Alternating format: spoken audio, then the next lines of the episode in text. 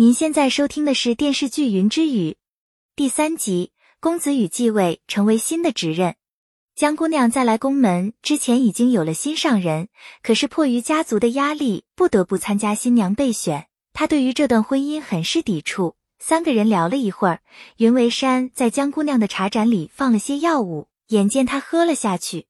第二天一早，传出了江姑娘被害的消息，守卫们马上开始封锁调查。所有的新娘都被叫到了屋外，却唯独云未山不见踪影。上官浅看到云未山一身黑衣躲在屋顶，他便使了一个眼色，让他去自己的屋里躲避。随后，上官浅询问守卫们是不是在找云为山，得到肯定的回答后，他称云为山是由于脸上起了有传染性的红疹，所以一直待在自己的屋里。云为山顿时明白了上官浅的用意。他迅速喝下了随身携带的药物，然后脱衣钻进了被子里。守卫们立即进入上官浅的房屋查看，尽管看到了云为山脸上出现的红疹，但带队头目还是掀开被子查看，结果看到了灌入后背的云为山，他们这才赔礼道歉后离去。上官浅将调制好的解药递给了云为山，如果再不服用的话。恐怕他的脸上真的会留下疤痕。云为山猜测他可能也是吴峰的人，于是说出了暗号。询问之后得知上官上官浅竟然是比自己高一级别的妹，他多少有些意外。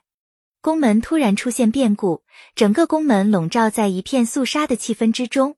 公子羽被叫到了宫门长老院，长老直接告诉他，父亲宫宏宇和兄长宫焕宇出现意外而亡，他们按照宫门规定。启动缺席继承规则，由公子羽继承执任之位。这样的变故和突如其来的继承，让公子羽一时难以接受。按照规定，被选上宫门执任之位的人，要在后背上刺上密文，而这个位置的意义不言而喻。他的未来将会与宫门锁定在一起，既要为宫门而生，也得为宫门去死。公子羽一边忍受着刺字的痛苦，一边回忆起小时候自己在给父亲搓背时他所说的话，不由得潸然泪下。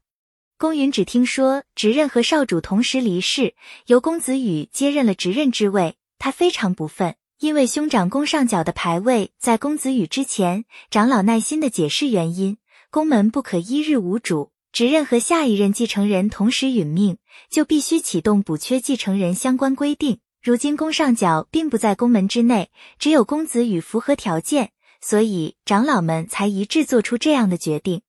大雪纷飞，似乎在替父兄申诉着悲哀。在宫宏宇和宫焕宇的葬礼办完后，公子羽坐在屋前，回忆起与父兄在一起的点点滴滴。虽然父亲总是对他非常严厉，但从心底里还是非常爱护他的。如今天人永隔，公子羽心情非常低落。金凡看到这一幕后，过来劝说：“事已至此，一切还得向前看。”公子羽也慢慢定下心神。尽管他并不惦记执任之位，但他可以凭借这个位置，才调查清楚父兄被杀的真相。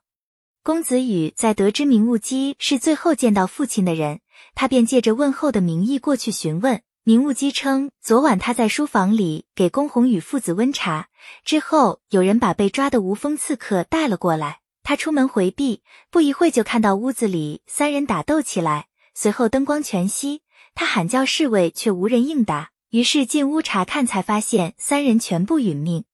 公子羽听罢，随即去找侍卫对证，得知是兄长把无锋刺客带去见父亲的。他怀疑女刺客身上有鬼，于是便转头去查女刺客的物品，发现她的簪子上有残留的毒药。但以他的能力将父兄全部杀害，公子羽并不相信。金凡把江姑娘和云未山中毒的事告诉了公子羽，他觉得事有蹊跷，便前往女客住处查询。云未山和上官浅在这样的环境下，等于是不结盟的结盟，二人必须相互通气，相互帮忙。上官浅从云为山那里知道了执任和少主被杀的消息，他以为是云为山动的手。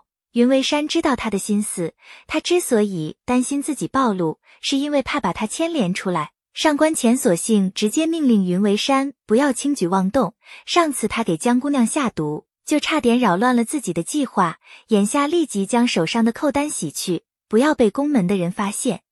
公子羽查看了江姑娘的病情，从医师那里得知父兄所中的毒与江姑娘的毒并有没有什么联系，他想去云为山那里查探，半路上却意外看到有人在放河灯，这引起了公子羽的怀疑。他和金凡分头寻找放河灯的人，结果公子羽发现了云为山，云为山还跟他打斗起来。本系列音频由喜马拉雅小法师奇米整理制作，感谢您的收听。音频在多音字、英语以及专业术语方面可能会有不准确，如您发现错误，欢迎指正。更多电视剧、电影详解音频，敬请订阅关注。